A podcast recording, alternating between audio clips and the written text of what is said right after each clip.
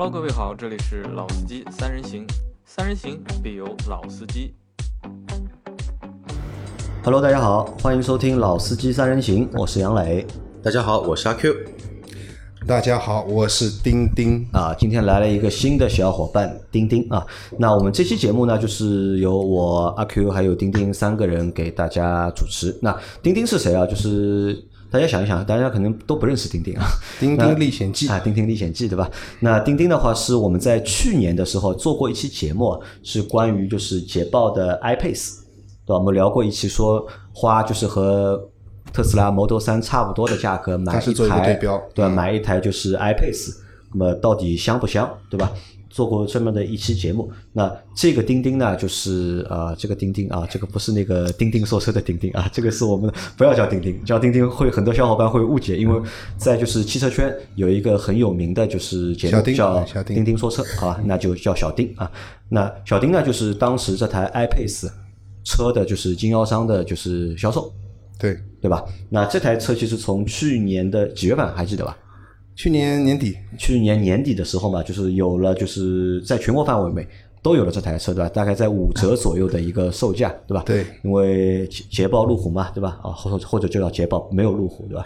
捷豹骨折价嘛，对吧？那么他们是以一个折扣非常大，那么著称的，对吧？当时的这个五折的这个车，在那段时间里面，其实也引起了就是网上的一些就是关注，对包括就是有一段时间，我看就是网上啊或者论坛里啊，关于这台车的内容啊，还是非常多的嘛。那我们其实也是做了关于那台车的节目。当时为什么做这台车呢？因为小丁是我的朋友，是吧？那当时他正好转行做了就是汽车销售这个工作，当时他们公司正好在卖这个车，他们有这个车源嘛。那所以我们就在我们的节目里面就做了相应的内容，其实想帮小丁啊去就是曝曝光，对吧？那么找一些就是客户。那其实这个车从去年年底卖到现在，情况怎么样？现在？是这个样子。详细的讲一下吧，嗯，因为这个车呢，基本上都是一八年九月份、十月份年底呢，在奥地利马格泰尔公司生产的全进口的车，啊，库存车，嗯，对，然后对，现在算是算库存车，但电车的话，库存影响可能没有那么大，没有那么多的油水要换。在一九年的四月份呢，是国内上市中规车，中规车。然后呢，一九年这个一年以内呢，在因为捷豹它的营销做的也的确不怎么样，而且它的定价呢是在六七十万的一个定价范围，没有什么太大的性价比。一年之内呢，大概全国就六百多台的一个销量。就六百多对一年一九年19四年月份，对，到一九年整个年度，嗯，基本上都是死忠粉选择了这台车。这台车而且不在国家免税目录内，还有购置税，纯电动车也有购置税。然后从去年年底到现在大半年了，大半年了，它从去年年底开始有一个粉末性骨折，粉末登场啊，这个就是真正的粉末登场，啊骨折价粉末性骨折价，粉碎性骨折，呃，粉末末到末了，已经渣都不剩了。到现在呢，也是一个销售尾段，现在已经不是五折了，现在已经是四几折了。四几折啊，但是已经没有太多的个性化选择了，全车十二个颜色，四个颜色的内饰，各种加配不一定都能够一应俱全了。现在是这样一个情况。啊，那这个车后来就卖的到底怎么样，好不好？就是在粉粉末性骨折之后啊，呃，基本上因为现在是有性价比了，现在再怎么样，这个价格都是低于这个车的生产成本的。嗯，因为这个车呢，在它的设计、用料、做工以及传统车企的一个驾乘体验，包括它的双同步永磁电机，其实这个价格百分百是低于它的一个制造成本的。要入手的绝对是过了这个村就没这个店。那我不是打广告，也可能买不到了这个车。所以说，呃，那给等于是给了选择电车的很多客户更多的一个多了了一项选择，多了一个选择。阿坤是怎么看待这台车的？前两天在马路上还看到一台，看到过一台啊我觉得这个车其实如果卖这个价格，还是保留当初的那一个推荐，还是还是有性价比还是不错的。你这个价格，因为我们之前聊过一期节目，是聊一个车企的一个制造成本嘛。嗯，一般的话呢，在我们的一个零售价格的百分之五十左右，少数品牌像一些新我们说叫新兴造车造车势力，在七成左右。那么像捷豹这种品牌，如果是打到四开头的，真的是属于什么成本？价里面了，对吧？属于是在是制造成本里面了，已经。除了工厂的人工工资之外，就没有任何的利润在里面了，包括连研发费都不算在里面。哎，那这个车就是两年的库存车，你看到今年的话，已经到现在九月份的话，对吧？差不多到啊有的车到两年了那这个车两年还能用啊？你觉得？两年只要这个车在放的时候，它的电池的电量是大于百分之三十以上的，没什么大问题的。没什么大问题，对吧？那小丁啊，这个车你们店卖了多少台？一百台左右吧一，百台左右。100那它这个粉碎性骨折之后，那全国销量大概有多少？基本上我估计也在四五百台左右。也就是卖了四五百台，对吧？对，不打折，对吧？啊，或者之前折扣不是很大情况下卖了六百台，到后面粉碎性骨折了，嗯现在还是小众卖，的确是小众，与众不同。还是小众，对吧？啊对那像就是有哪些，就你们店卖了一百多台嘛，就是是哪些用户来买的？基本上这些用户呢，他一部分呢是在考虑油转电的这个过程当中，嗯一部分呢他本身已经体验过电车。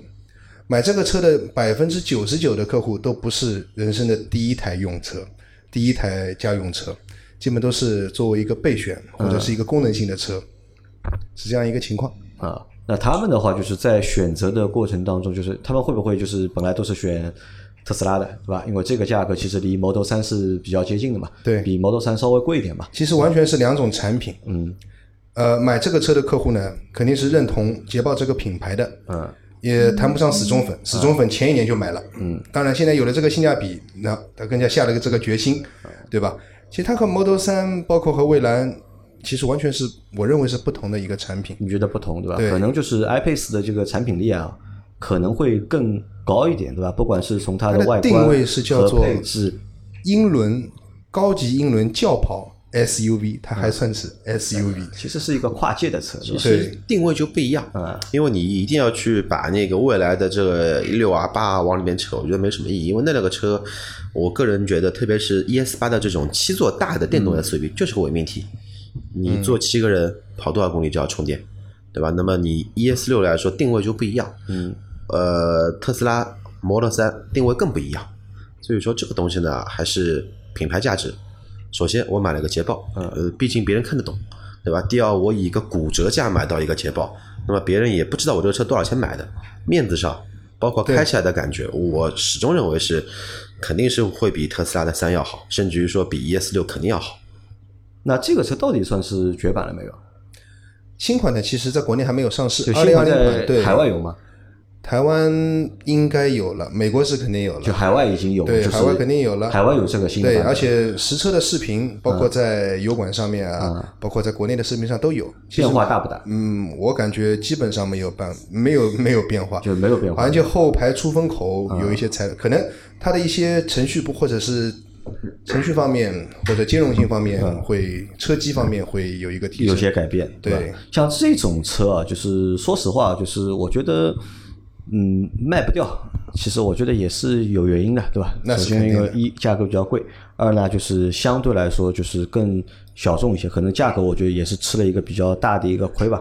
那这个车的话，就是当时我记得我们在做了节目之后，好像我们也拉了一个小的群，大概也有七八个人，就是他们来问过这个车，后来我把他们都介绍给你了嘛，对吧？对那很多人就是因为我知道应该是没有任何一个人买的，对吧？那你知道他们没有买的最终的原因是什么吗？一方面对这个放弃的原因是什么？放弃的原因怎么说呢？因为我这边绝大部分客户，嗯，都是也谈不上死忠粉，但是对这个品牌的这个热衷程度嗯是有见一斑的。怎么说呢？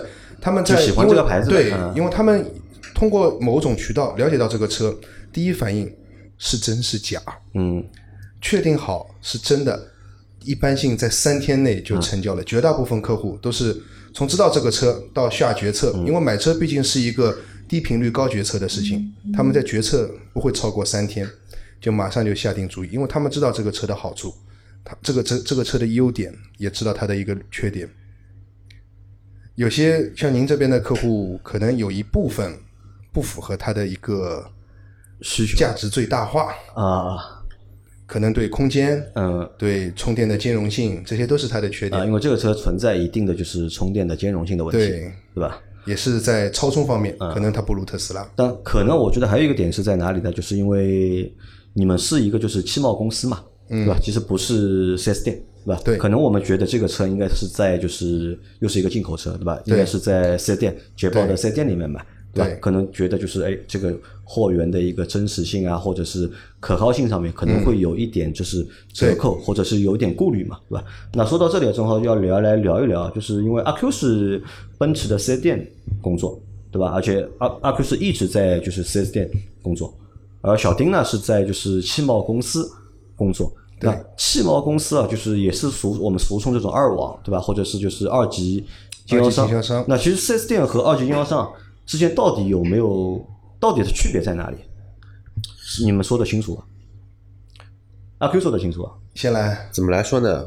其实一级也好，二级也好，其实这个总的都是都是来说都是卖车子嘛，对吧？但是其实二级的话呢，在呃传统之前来说，就是那个四 S 店的一些大用户，嗯，呃，一些像早些年啊，比如说那个我们现在四 S 店还没有这么多的一些时候，我们任何一个品牌当年卖了好的大众啊、别克啊、丰田啊，都会有单独的部门叫大客户部。那大客户部服务哪些呢？就是服务这么一些综合综合经销商。那之前没有什么澳网这种讲法，都叫综合店。然后综合店嗯，对它就是专门去服务一些澳网。然后，那么可能说有一些澳网是零散的一些拿一些车，但是也有一些澳网是签一份类似于像现在比较流行的话叫对赌协议。嗯，我每年帮你销多少车，多少车的话占你多少库存的占比，会有一份会有一份协议在的。那当然，我协我协议签好之后呢，会给你一个额外的优惠，那也就我能比你正常的用户去买到了一个更低的一个价格。那就好比说现在的团购。就这么一个关系。呃，4S 店叫我来说离不开经销商，嗯，经销商也离不开 4S 店，因为货源只有厂方有。那么厂方至于卖给谁，但 4S 店也是经销商呀。对，但是 4S 店是那个签好品牌单一授权经经销商。嗯，那我不可能在一家大众 4S 店嗯去放一台丰田车吧？那当然，我也不能在一家丰田 4S 店放别克、放丰田给你对选，那这个也不合适。那么这种情况下呢，就体现出了那个我们说综合店的一个优势，因为相对来说，它可以让用户在最少的时间内看到他要看到这几款竞品车型，做一个比较。但最早的话，其实在中国最早其实是没有四 S 店这个概念的，对吧？那个时候最早叫都是汽车城或者是综合店，对吧？你在一个地方可以看到就是很多车，但是后来就是改革了嘛，对吧？零几年就改革了嘛，就是有了四 S 店的这个概念，即就是销售啊、展示啊、维售修，对吧？售后，对吧？合在一起四个 S 嘛，对对吧？那么我们就是在我们传统的就普通用户的概念里面，可能就是买车，对吧？我肯定首选的话就是去。四 S 店对吧？因为四 S 店它卖单一品牌对吧？我要买宝马，我去宝马四 S 店；我要买大众，去大众的四 S 店。可能就是没有这种就是综合店的这种概念，而就是二级经销商或者是二网，就是其实就是一个综合店，对吧？他可能在他的店里面就是有各种各样的就是车，对吧？车型是放在一起展示的。那这个除了就是售卖的车型不一样之外，还有其他的区别吗？嗯，会有一些对于服务这一块的一个区别，因为综合店的话呢，普遍都是只有售前没有售后的，对吧？只有售前没有售后对，，嗯，那你在 4S 店，你想了解这款车型，可以有一些什么呢？那么只有售前没有售后的话呢，会有一些问题，哪些问题呢？比如说用户想深度了解一下这个车，那要试驾，他没有试驾车，然后针对性的一些问题，那可能说在综合店这一块其实并不会这么的专业，这个也是他的一个问题。那之后的话，车买好之后，你总归要养，总归要修吧。那么在于维修这一块的话呢，可能说之前在一家店买，你售后到另外一家店，可能说不会衔接这一块呢，在理论上说没有这么的好。啊，这个也是一些问题在。就是在服务的就是体验上面，对吧？就是综合店是没有四 S 店那么好，对吧？这个也和就是什么，也和就是零售有关啊。就是我们看，就很多以前最早商场，对吧？很多柜台是拼在一起的嘛，对吧？一楼卖服装，二楼卖玩具，三楼卖什么，对吧？但是你到一个每个城里面就很多柜台合在一起，但现在的话都有专门店或者是专营店哎，就就像商超里面的一个专卖店啊专卖店和一个多金点位，啊，可能会有这点区别。有这个区别。但是谁更靠谱呢？谁更靠谱？啊，谁更靠谱其？实这个问题太广，因为对我来说啊，就有时候我在最早的时候对车不太了解，对这个买卖的过程也不太了解的时候，我会觉得呢，买车我肯定首选是四 S 店，我会首选四 S 店。我觉得其他那种店都有都有点觉得就是不太靠谱的这个感觉。但这个靠谱真的是存在吗？是真的不靠谱吗？以你的这一个我们说思维方式，我们往下说啊，那么四 S 店你怎么会感觉它比较靠谱？一单一品牌单一品牌的店，它必须有投资的成本，那应该来说是比一家综合店的投资成本要更高。嗯，那也就换句话说，老板会花这么多钱去让你的员工去做培训，嗯，那所有的培训都是专注于服务好你的品牌的一个用户的，这是第一点。第二点的话呢，你统一的着装、统一的形象，然后又有比较好的一个环境的氛围，你会感觉这个店会比较高大上一点，嗯，对吧？那么接下来就就是你说的专业方面的一个问题和靠谱不靠谱的一个问题了。我是厂方的一级代理，或者说我是厂方指定的 4S 认店证的嗯认证的一些东西。那么带了“认证”这两个字，其实就能体现出这家店的一个专业跟它的一个靠谱，嗯确实是这样。啊，那前面阿 Q 说了很多，就是关于就是四 S 店的，就是和综合店或者是二网的这种区别，对吧？那么从他的话里面呢，就是好像就是四 S 店的确是更靠谱、更专业一点。但小丁是在就是综合店工作嘛，对那这其实真实的一个综合店情况到底是怎么样的呢？呃，我认同阿 Q 的部分部分的话，我是怎么理解的呢？如果要谈 4S 店和汽贸综合店，嗯，它最大的区别，我用一句话来概括的话，4S 店在价格方面，嗯，汽贸店会有一定的优势，汽贸店会有优势，会有一定的的优势。公信力方面，4S 店更有优势。当然，这都是在见仁见智的情况下。为什么这么说呢？哪怕您选择 4S 店，任何一个客户选择 4S 店，他也会在所有的 4S 店里面货比三家，因为没有一个 4S 店是独家代理。啊，对，嗯，包括很多客户可能也会感同身受。你到 4S 店去，你买同一台车，一百个人去买同一个商品，同一个销售接待，同一个店面，他们一百个人的价格不一定啊是一样的对对对，可能会出现一百个价格。嗯，所以说，一方面我说汽贸店的价格可能比 4S 店便宜，为什么呢？第一，我们的销售成本更低，就像刚才阿 Q 讲到的，我们的呃，可能今天的装潢，我们可能都没有一个水吧，对不对？他们可能进来，呃，谈不上嘘寒问暖吧，想喝咖啡还是要不要美式还是拿铁，可能这方面的体验我们不如 4S 店，但是我们卖的是同样的商品，我们卖的是同样的商品，这是第一点。呃，价格方面，因为我们成本比他们低，嗯，可能同样是打开门做生意，我们说白了也是你们的最大客户。我们批发转零售，打开门做生意，我们也是挣钱，你们可以拿到最大的优惠，这是一方面。还有就是前面谈掉的，谈您谈到的杨总您谈到的那个开票，嗯，包括有可能汽贸票和电票的一个区别。我在汽贸店买车，能不能够拿到 4S 店的这样的一个服务，这个要看价格和车型。不同的情况，我们要不停不同啊，的那我去对待。有个问题啊，想问，就是前面就是小丁说了嘛，因嗯为为什么就汽贸店的车会更便宜，是因为你们的这个销售成本会比四 S 店的销售成本会更方面对吧？所以这个售价可能会更低一点。但是进货的成本呢，就是汽贸店的进货成本和四 S 店的进货成本，这个是一样吗？还是会有区别？不一样，两种体系。嗯一种的话呢，因为是专营店，它拿的是我们说标准扣率，或者说厂房的标准返利，嗯，综合评估出来。比如说我一台一百万的车，我把我全年的一切的东西全部加一起的返利是优惠七万块钱的，嗯，那我们的进货价预计就是九十三万来进的，对吧？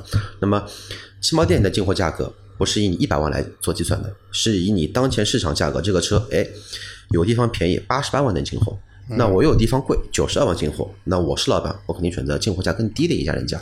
当然，产品是一样的。那谁可能会更便宜点？嗯，还是说这个是看不一定的，看情况的？打个比方吧，打个比方，前面说到 iPad 我卖了这么多，嗯，呃，卖了大半年了，啊，呃，当时 4S 店全国顶在 SE 这个配置顶在六折的时候，嗯，我们可以放到五点八折。当然，客户在选择的时候，嗯，如果说一个产品十万块左右的一个产品，如果 4S 店和汽贸店它只差个两三千块，他有可能就去选择 4S 店，这个是见仁见智的一个事情。如果十万块钱一个产品，我可以差到五千块，那很有可能客户在自己的斟酌之后，在确保这个是电票啊各方面都有保障的情况下，他也会和我们汽贸店来签署这个合同。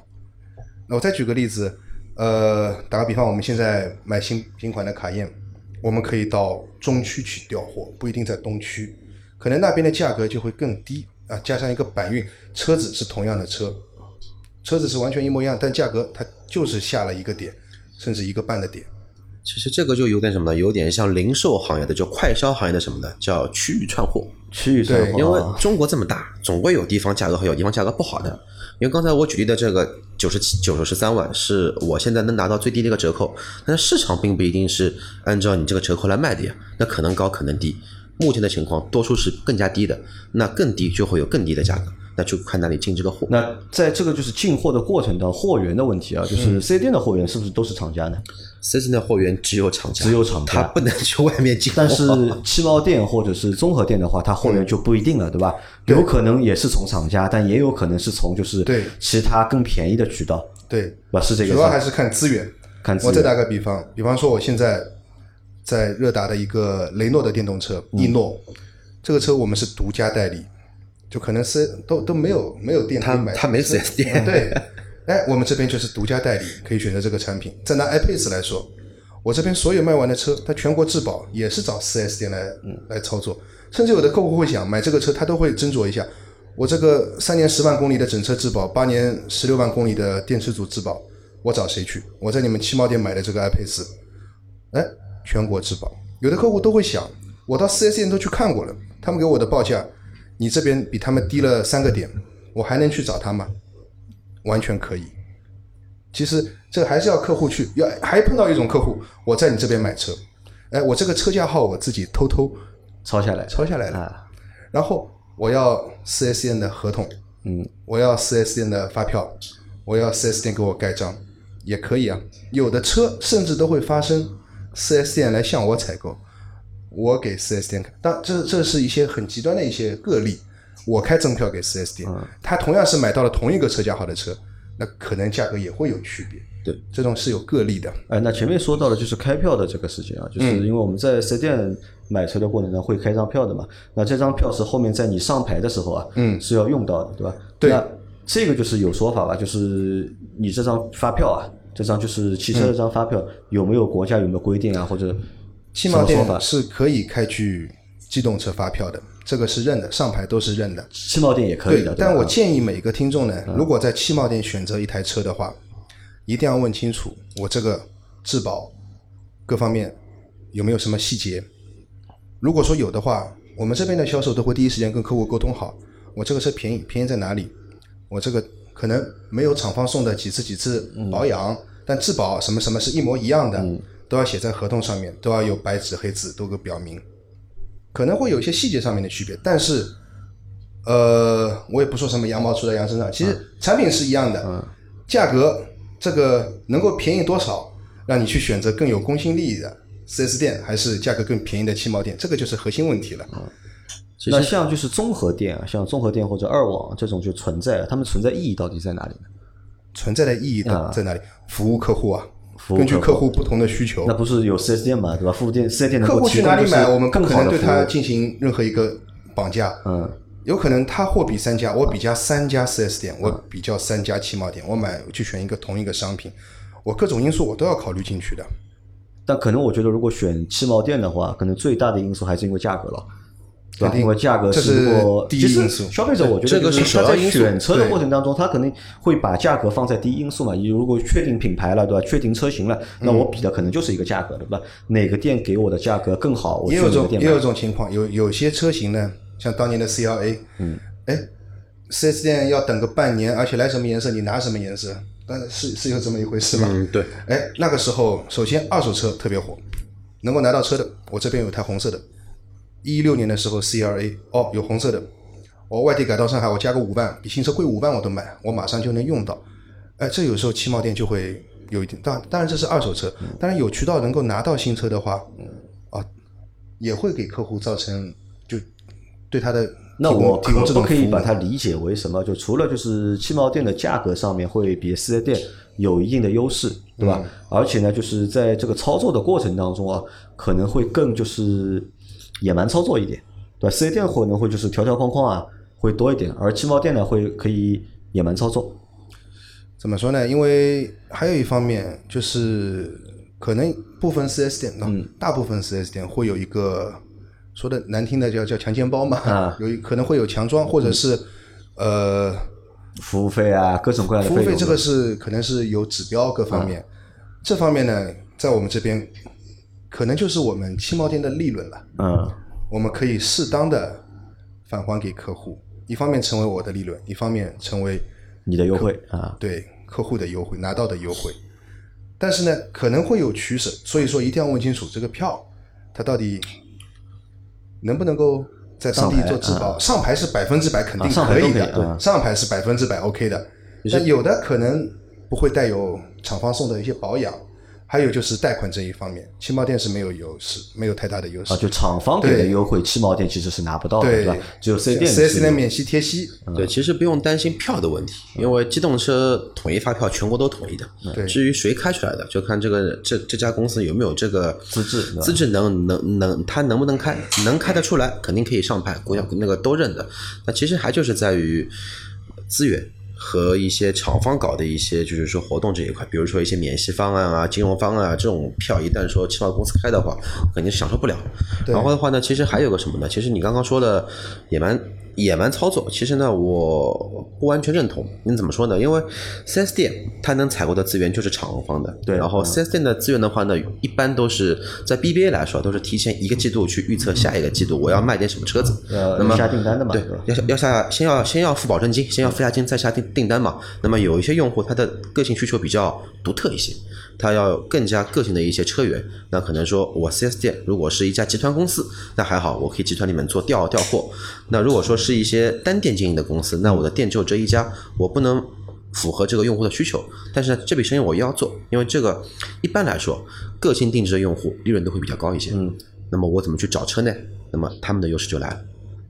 就4 S 店也会去找汽贸可能会啊，也也也可能去去会。那么这个时候，因为他们对口的可能说全国 N 家有优势的一家资源公司或者说 4S 店，那么可以从万里面挑嘛这么一台车出来，符合用户的需求。其实这个互补，只能说互补。对，汽贸店我们的优势在哪里来呢？我分两点来讲啊。有时候年底，4S 店会厂方会给到 4S 店一个任务或者计划，你多少时间内要销售多少台，每卖掉一台，我四 S 店里我主机厂我补给你多啊，少钱。奖励多少钱嘛？对啊，这个有时候任务也会分摊到我们的，啊，对，我现在大多数的四 S 店我们就是一个批发转零售，对完成指标都在靠就是汽贸店在帮忙，对，这是一方面。还有像一七年的时候，G L 一官降，一下子官降九万多，这个消息是很闭塞的。汽贸店还顶着价格在卖四 S 店已经你八月三十号之前你交定金，我就这个价格就给你了。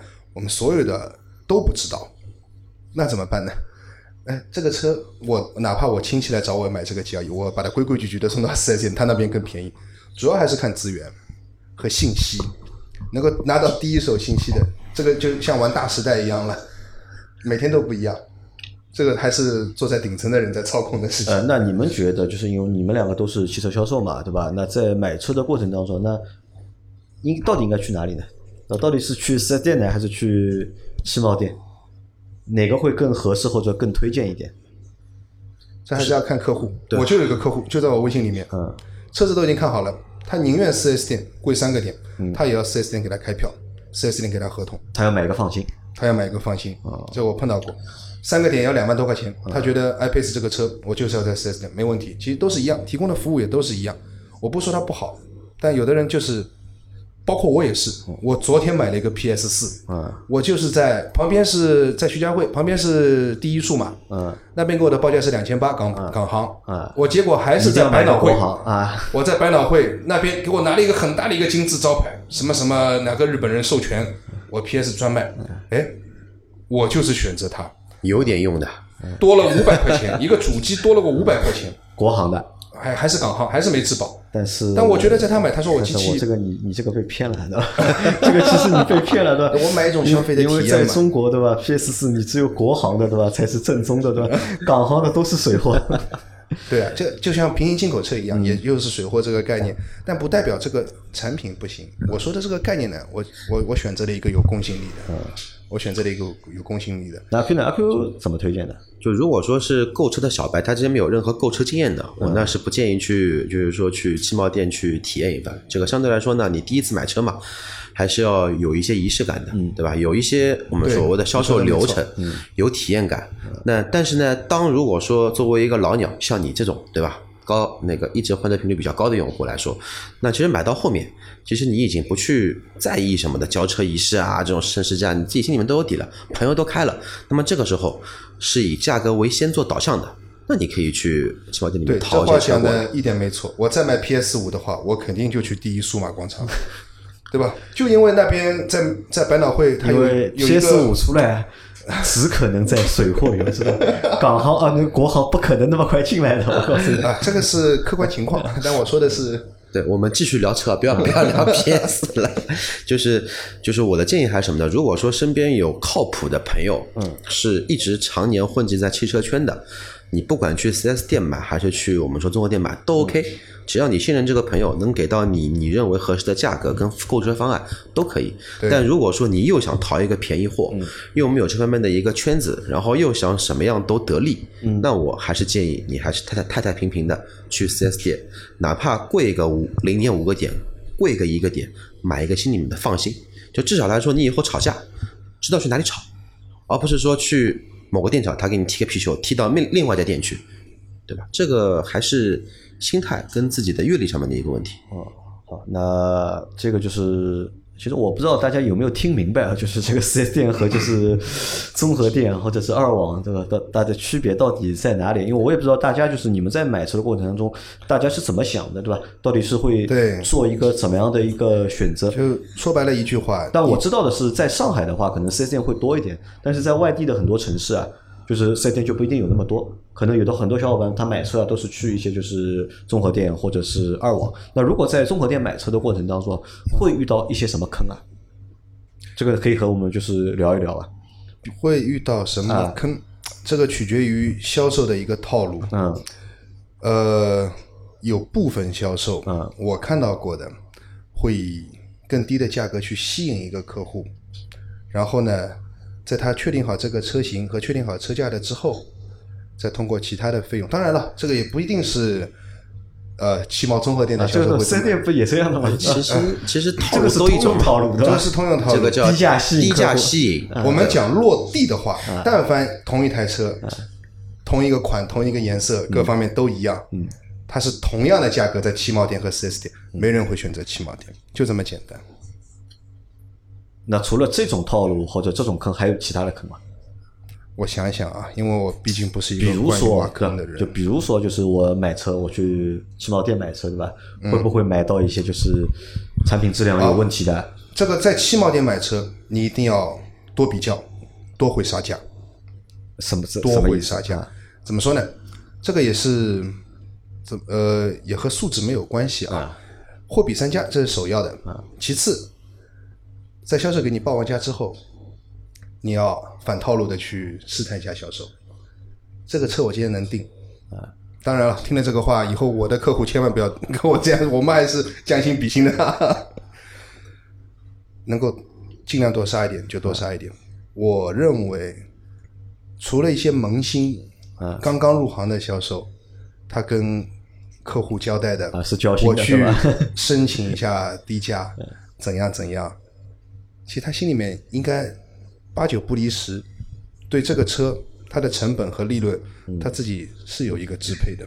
因为很简单，不管是四 S 店还是汽贸，利润的分成公司和自己的都是直接挂钩的，他们也在尽力。那在首先让客户能够比 4S 店更便宜的情况下，自己能够争取更多的一个利润。呃，因为这个是你们在综合店工作是吧？那么可以去分这个利润，但是四 S 店的话好像应该不行的吧？利润有，就是能这么分公司给你一个，就是说考核价价格啊。就给你一个最低的价格，其实每个人都知道。嗯，所以说不要去相信什么 4S 店销售跟你说我去我去申申请一下，这种按照正常来说呢，都是出去抽根烟，啊，说抽根烟。或者出去聊个天，出去喝杯咖啡，啊让客户冷静冷静让你冷让让你冷静一下，让你的热情继续在那边燃烧，嗯。然后之后再跟你说，哎，我们你再加一点。其实这种呢，就是也不是说套路，因为这个是买东西时候的感觉，嗯，就好比我出去买东西，我去还价，我总会还一个价格他做不下来的，但是他让我加一点，哎，又到我心里那个价格，哎，那我就买了。其实也是要一种感觉，这种感觉这种东西呢，你没法去衡量它。这个流程一定要走的，对吧？对，这个流程一定要走的，不走不会觉得自己反正讨到便宜了。小丁明天就脱离销售这个行业了，我感觉。没有没有，我做那个就是说销售还是真心换真情的，对吧？真心换真心。其实真的真的是这样，因为包括汽贸店其实也一样，这个跟是不是四 S 店、综合店没关系。对，其实你其实你说的套路不套路，其实无非也就就是说什么呢？就反正就讲讲开来讲了，大家反正听过，吸取经验，然后再总结一下，之后买车不要去避这个坑。无非就是包括四 S 店也好，综合店也好，都会遇到一些我们所谓的折损车，嗯，或者说一些那个叫试乘试驾车，或者说一些开过票的车做二次销销售，那怎么去避这个坑？很简单的。就是那个看一下生产日期，然后看一下这个车油漆，就检查的仔细一些。然后呢，对于一些长库龄的车，一定要让他们上线再做一次检测，或者说你带个老法师去做一下验资。找个然后对于上过牌的车，或者说对于开过票的车，你在买保险的时候就能知道这辆车到底有没有买过保险。现在二次开票已经交不了税了，从七月一号一号开始全国实行了。呃，但是有一些票是什么呢？二次开票这个车卖出去了，作废了。然后车子有问题，客户发生退车了嘛？那这种情况有可能会打打门包的。那这种情况，客户开过票，他必然买过保险嘛？嗯，你查保险记录查得出来的，上一家是谁？因为交强险可以重复的买，是买得进去的。那么这个时候就有问题来了，就是还是做了仔细一些。那一些折损车，其实这个更好去理解，运输过程中发生的一些问题。当然啊，这种现象现在越越越越来越少。因为现在国家对于消费者保护很严苛，你真的被查出来了是买了卖了一台有问题的车，不用谈的，直接退，直接退一赔三。对的，退你五十万，再赔你一百五十万，就是你买台车还能赚一百五十万。这种官司上次那个奔驰那个机盖门那个事件属于这个范畴啊。机盖门的事件的话呢，只是属于质量问题，因为后来我有打听过，其实他并没有隐瞒销售，而是真的是碰到不巧。车子出去有问题了，那发生这么一个维修，其实这个很好去鉴定它是不是有主观意义上的欺诈，这个很好做理解的。那么还有一种套路什么呢？就是像刚刚我们的丁老师说的，就是先低价吸引，然后增加种种费用，什么出库费、服务费、装潢费什么都有，但你接受了，但他给你的东西并不是跟他宣称的那一些东西。很简单简单的一个例子啊，装潢，你把一张膜放到我面前，我也不知道这个膜是真的还假的，那只能什么呢？只能你买一个安慰剂，让他给你出发票，让他给你出一份质保书，因为这种东西能出发票，能知道这个车这个装潢的内容是交税的，进货渠道是有进货渠道的，而不是那种三无产品。质保卡不管不管真的假的，他给你，你什么时候想想起来去做一个鉴定，那能知道一个结果，真的还是假的。都可以留一个心眼在。那我最后问一个问题啊，就是前面小丁说过，就是在汽贸店买的车，对吧？有可能是进不了质保的吧？呃，看什么发票，因为一定要看发票和发票，看发票和车型。但问题你看，一般现在拿的都是电票了，嗯，都是电票，其实也是四 S 店因为汽票现在比较少，真的比较少。对，只有一些特别奇怪的车子，比如说，举个例子啊，去年国五升国六那一会儿时间。他会有开很多七八票的车子，因为这种车必须要上了牌才可以卖，你不然你上你那个不上牌再卖，这个车根本就没法卖，在上海市场是无法做流做流通的，那只能先上个汽贸票的一个名字，他再卖给你，这个是没有办法的办法。那我们去保修的时候还带着发票，保修的发票不行，他还不让你保修。但这种情况的话，其实是能保修的。对，因为每个车都有车架号的嘛，对吧？我厂家出厂的车，它的库里面其实车架号都有，对吧？这个都在我的这个就是生产范围之内，对吧？我就要承担它的一个就是后续的一个质保的问题，因为这个和我觉得，因为和在哪里买不会有太大关系吧。嗯，如果是我刚刚这个举例的范本的话，其实这个车还是有质保的，因为厂家会搜到这辆车在嗯在在在某某年某月某日开开开过票，它质保是三年，那就按照它第一次开票的时间往后推三年是有质保的，因为七毛票不能质保也是个别车型，基本上是现在都是开店票的，都是开店票。其实七毛那说白了，我爱配四，嗯。基本上开的也都是我们公司的七毛票，它是完全没有影响的，不影响任何质保。嗯，然后呢，我们汽贸店的销售呢，其实都在做一件事情，就是在找一个平衡点，在客户也认可的价格，我们也能够有利润这个平衡点。它是向左还是向右，就是看客户和销售之间的沟通了。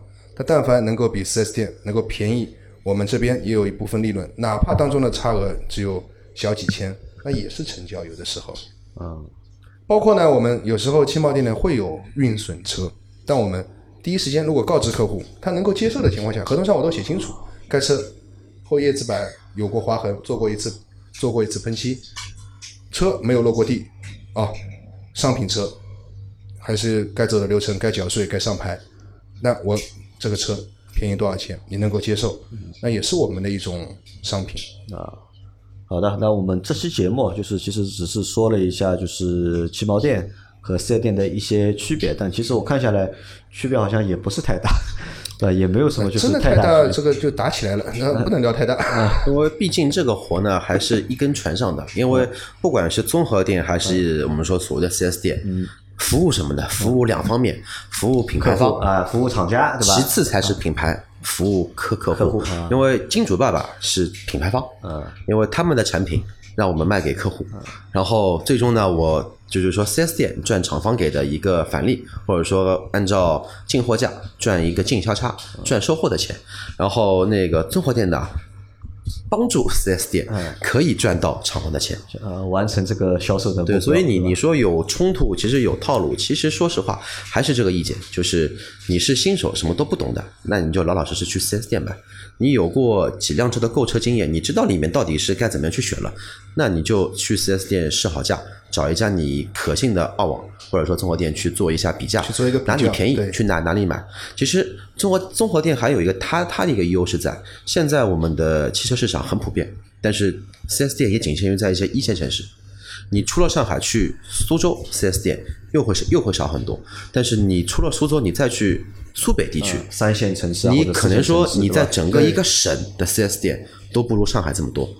奔驰在上海有十八家 4S 店，但你这个十八家店在江苏是什么概念？你去盐城，你去如皋，可能说整个市级城市只有一家店，那么这个价值就存在出来了。因为当一家 4S 店在某一个区域做独大，它可以有完全的价格把控权的时候，这个市场是不平衡的。对那么就需要有综合店去做一个缓冲。其实这个是我认为的，也不是说我们的丁老师在我跟大家说好话。其实我是这么认为，利弊吧。没事，也不是说过我一个一个人听的好话。